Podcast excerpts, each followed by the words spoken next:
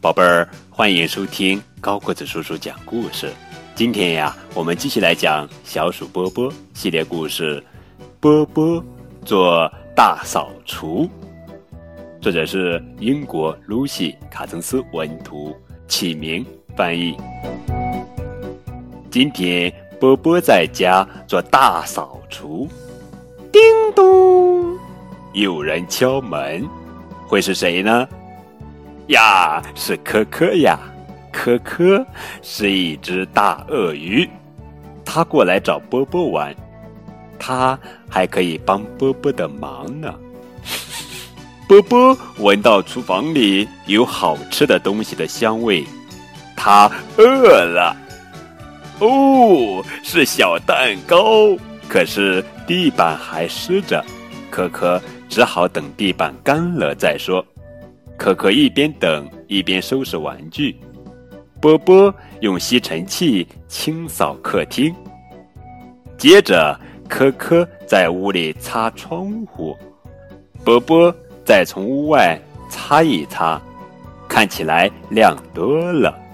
厨房的地板终于干了，现在波波和科科可以吃小蛋糕了，太棒了！干得好，波波！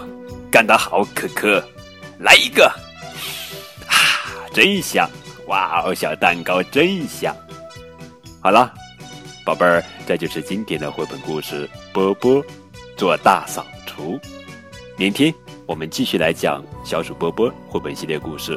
更多互动可以添加高个子叔叔的微信账号。感谢你们的收听。一起来